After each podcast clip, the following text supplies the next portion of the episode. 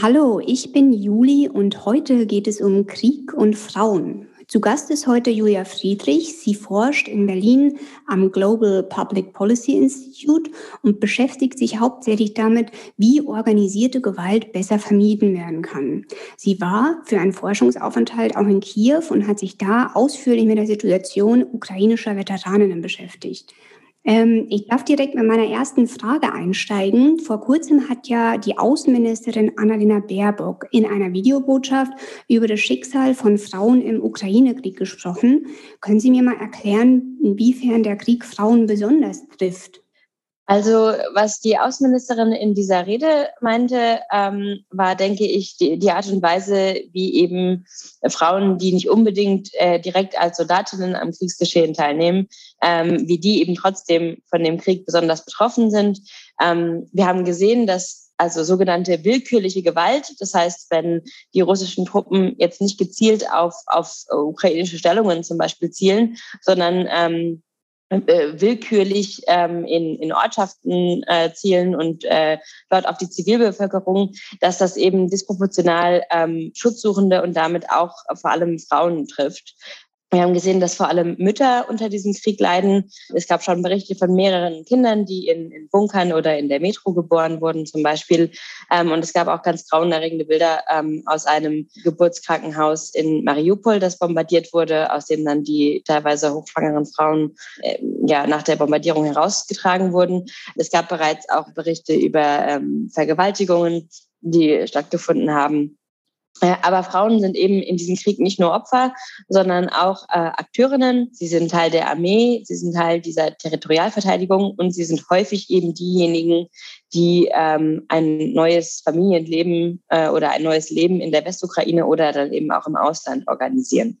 Von außen betrachtet wirkt es ja erstmal so, als ob der Krieg vor allem von Männern bestimmt ist. Also wenn wir uns Bilder angucken oder gucken, wer da spricht und wer sich zeigt und wer Entscheidungen trifft, geht es ja überwiegend um männliche Kämpfende und ähm, auch die wichtigen politischen Figuren der Konfliktparteien sind Männer.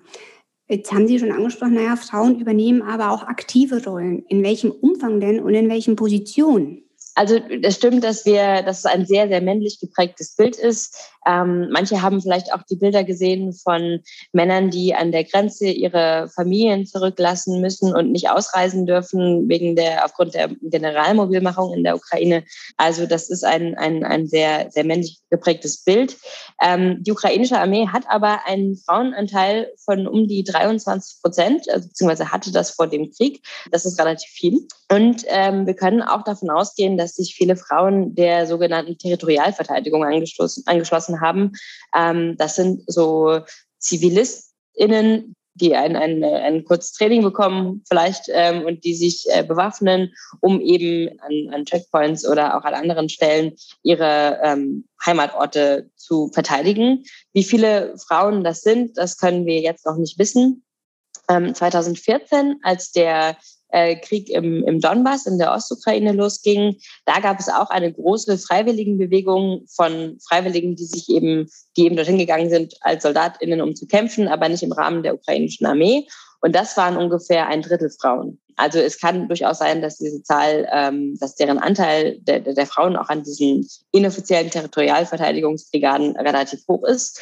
Ähm, es gibt ja, wir haben auch schon Bilder gesehen von, von Frauen, teilweise auch Älteren, die die Molotow-Cocktails ähm, basteln. Also das ist ja wirklich eine, eine wir sehen, dass es eine Mobilisierung wirklich der gesamten Gesellschaft ist. Und dann gibt es ähm, oder gab es 2014 und gibt es auch jetzt wieder eine sehr große Anzahl von Freiwilligen, die die Armee unterstützen, ähm, also die die für also ähm, Essen, äh, Ausrüstung und so weiter, ähm, die die da eben der Armee sozusagen aushelfen. Und das waren auch sehr viele Frauen.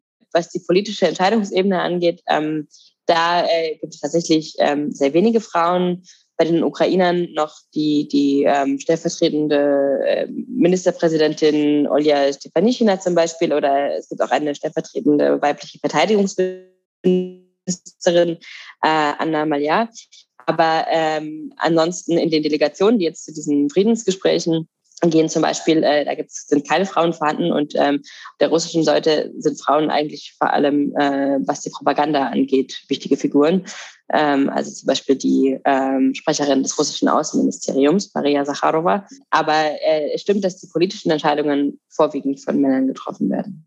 Können Sie einordnen, mit welchen Herausforderungen Frauen in der ukrainischen Armee vor der russischen Invasion zu kämpfen hatten? 2014, 15 ähm, gab es eben eine große Anzahl auch weiblicher Freiwilligen, aber es gab eben auch äh, ungefähr 7000 Frauen, also bis 2017 gab es 7000 Frauen, die als Teil der ähm, ukrainischen Armee auch dort waren und seitdem dann vermutlich noch mehr. Ähm, und die waren reguläre Teile der Armee, aber hatten natürlich ähm, spezifische Herausforderungen zum Beispiel durften bis 2018 Frauen gar nicht alle Positionen in der Armee einnehmen. Das heißt, ähm, Frauen durften zwar Teil der Armee sein, aber eigentlich keine aktiven Kampfrollen übernehmen, was sie de facto natürlich getan haben, aber was dazu geführt hat, dass das sozusagen nicht offiziell anerkannt wurde, sondern wenn die dann als Veteraninnen registriert wurden, dann wurden sie häufig als ähm, Köchin oder als äh, Näherin oder so registriert. Das war eine der Herausforderungen, die dann eben 2018 erst abgeschafft wurde. Und es gab auch andere praktische Probleme von der Ausrüstung, die nicht gepasst hat dann hin zu den schlechten Sanitäranlagen. Und dann gab es auch zum Beispiel keine Ärzte in der Nähe der Front, die sich mit reproduktiver Gesundheit auskennen, was dann häufig zu langfristigen Gesundheitsproblemen für Frauen auch geführt hat. Genau. Und dann gab es äh, natürlich auch Probleme, wir kennen das ja auch aus anderen Armeen, äh, was Diskriminierung und auch Belästigung angeht. Es gab eine ganz tolle Kampagne in der Ukraine, äh, die heißt Invisible Battalion, also unsichtbares Bataillon. Und da geht es eben konkret um Frauen, die in der ukrainischen Armee eben gekämpft haben im Donbass äh, oder die eben regulärer Teil der Armee auch sind. Und die haben verschiedene Studien gemacht und eben auch eine über Diskriminierung und Belästigung. Und da ähm, haben sie eine Umfrage durchgeführt von Männern und Frauen in der Armee und VeteranInnen. Und da haben ungefähr 50 Prozent der Frauen, die an dieser Umfrage teilgenommen haben, gesagt, dass sie Vorurteile in ihrem Alltag erlebt haben. Und wenn ich das noch hinzufügen kann, nachdem dann die aktiven Soldatinnen Veteraninnen wurden, hörte das mit der Diskriminierung auch nicht auf. Also zum Beispiel äh, hat mir äh, eine Frau eine Geschichte erzählt, dass sie äh, im Bus gefahren ist und in der Ukraine ist es so, dass man äh, Veteranin ist, dann darf man gratis alle ähm, öffentlichen Transportmittel benutzen. Und äh, dann hat sie eben ihren Veteranen Ausweis gezeigt und dann hat der Busfahrer sie nur äh, ausgelacht und hat gesagt, mit welchem Körperteil hast du dir den denn verdient? Also da gab es viele Stereotypen, dass Frauen nur an die Front gegangen seien, um Männer zu finden oder eben sich ein Kind machen zu lassen.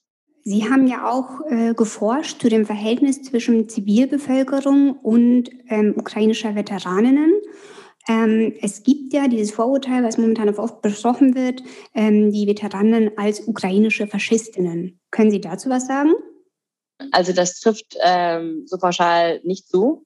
Ähm, also es ist nicht wahr, dass Veteraninnen Faschistinnen sind. Im Ergebnis meiner Forschung würde ich sagen, die Mehrheit der Veteraninnen ist eher unpolitisch oder war eben, also das ist alles vor, bis, bis vor dem Krieg gesprochen sozusagen, aber war bis dahin häufig auch zu sehr beschäftigt mit praktischer Lebensorganisation, äh, neuen Job finden, Gesundheit, zum Teil ja auch äh, da große Einschränkungen die waren so sehr damit beschäftigt, dass es jetzt gar nicht, äh, gar nicht so ist, dass alle Veteraninnen jetzt unbedingt den, den Raum äh, mental oder physisch hatten, sich da jetzt groß politisch irgendwie zu engagieren.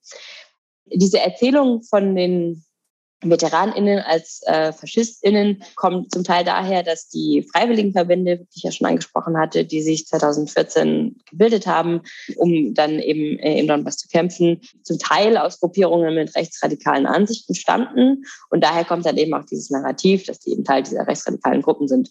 Unter den Veteranenverbänden in der Ukraine, von denen es sehr viele gibt, gibt es dann auch eben manche, die politisch vielleicht etwas fragwürdiger sind als andere. Und vor allem ist es so, dass diese dass die rechtsradikalen Gruppierungen zum Teil sehr gut strukturiert sind. Also ähm, sehr bekannt ist ja das ähm, äh, Azov-Regiment zum Beispiel, die eben rechtsradikale Ansichten vertreten. Und die haben aber, ähm, also sind eben einfach sehr gut organisiert und bieten häufig VeteranInnen dann auch irgendwie Jobs an, zum Beispiel. Und damit zu machen heißt dann auch nicht zwangsläufig, das aus ideologischen Gründen zu tun, sondern eher einfach aus praktischen. Ja, und aber das ist ein Problem, es ist auf jeden Fall ein Problem für die VeteranInnen, dass eben diese kleinen Gruppierungen, die wirklich einen marginalen Anteil der VeteranInnen ausmachen, häufig sich sehr viel Gehör verschaffen und eben auch aufgrund russischer Propaganda natürlich auch häufig sehr in, in der Aufmerksamkeit stehen. Aber die, der, der wirklich überwiegende, riesengroße Mehrheitsteil der VeteranInnen ist eben nicht Teil dieser rechtsradikalen Gruppierungen. Meine letzte Frage lautet, wie schätzen Sie denn die Situation der ukrainischen Veteraninnen jetzt ein und glauben Sie, dass sich durch den Angriffskrieg was an der Wertschätzung ukrainischer Soldatinnen verändern könnte? Also ich würde sagen, dass schon vor Ausbruch des Krieges äh, VeteranInnen äh, sehr, ein sehr respektierter Teil der Gesellschaft waren, wenn es auch zum Teil zu Diskriminierung kam. Äh, aber ich denke, im, im Großteil wurden sie doch eher als, als HeldInnen verehrt und das wird, denke ich, jetzt zunehmen.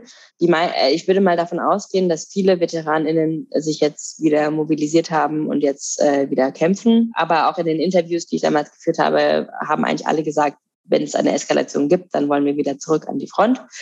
Ähm, und das ist natürlich total bitter, weil ähm, es für viele ja auch ein wirklich harter Kampf war, sich wieder ein ziviles Leben aufzubauen äh, und, oder eine große Herausforderung. Ähm, und das kann natürlich jetzt auch retraumatisierend sein. Gleichzeitig sind es halt Menschen, die Kampferfahrung haben und trainiert sind. Das heißt, sie sind natürlich auch wichtig, eine, eine wichtige Ressource sozusagen für die ukrainische Armee. Ja, und generell würde ich sagen, dass es in, in manchen Aspekten wird es vielleicht sogar leichter für VeteranInnen bei einer zukünftigen Reintegration, wie auch immer das dann aussieht, in, in was auch immer für eine geartete Ukraine. Aber was, was häufig früher ein, ein, eine Herausforderung für viele Veteraninnen war, war dieses Gefühl, wir haben da gekämpft und der Rest des Landes, der hat das gar nicht irgendwie mitbekommen oder hat es gar nicht so wahrgenommen und hat uns, wir, wir fühlen uns so alleine damit. Inzwischen ist ja der Krieg ist ja jetzt eine gesamtgesellschaftliche Erfahrung für die Ukraine, äh, sehr unmittelbar. Und insofern wird das dann vielleicht einfacher. Ähm, aber dazu muss jetzt erstmal der Krieg ähm, enden, damit es da wieder zu einer, äh, also das sind sozusagen Probleme, die werden anstehen, aber die sind noch nicht unmittelbar jetzt äh, akut. Vielen Dank, dass Sie dabei waren, Frau Friedrich. Das war Krieg und Frauen und wir haben den Podcast aufgenommen am 21. März.